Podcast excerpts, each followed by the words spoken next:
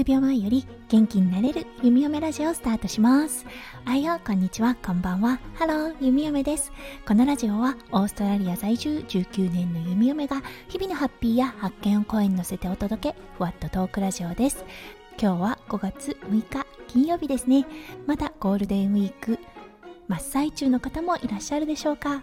今日からお仕事に戻られる方もいらっしゃるかもしれませんね。皆さんどんな休日をお過ごしでしたでしょうか？はい昨日5月5日息子くんのね身長を柱に刻んでみました。そう去年の5月5日からなんと13センチも身長が伸びていてうん今93センチになっていました。びっくりしましたね。本当に子供の成長って早いなって思いました。前までね全然届かなかったものに手が伸ばせるようになったのはあそっか13センチも伸びたからか。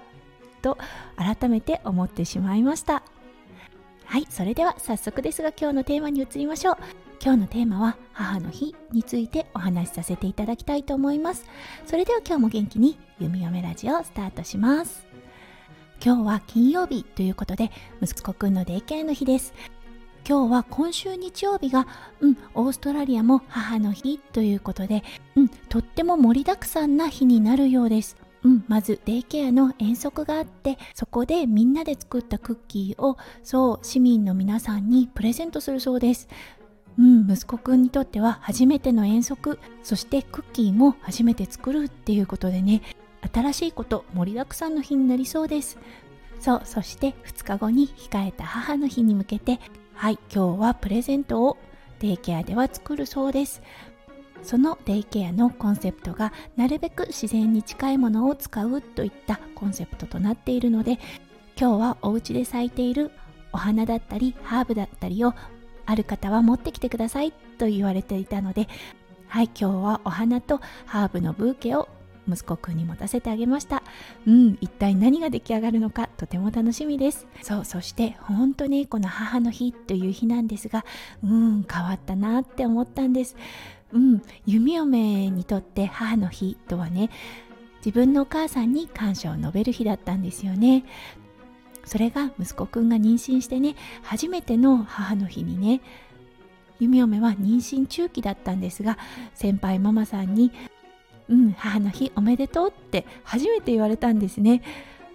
その時にあそっかこの母の日という日私もこの子がお腹にいることでそっかありがとうってって言われる存在になるんだって思ったのを改めて思い出しました。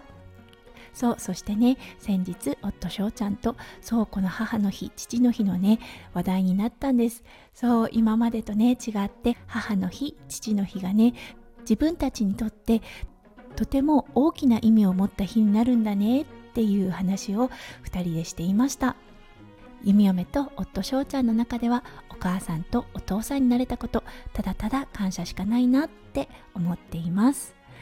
はいということで今日は母の日の前の金曜日ということで息子くんの通う学校はうんいろんなアクティビティをしているようです。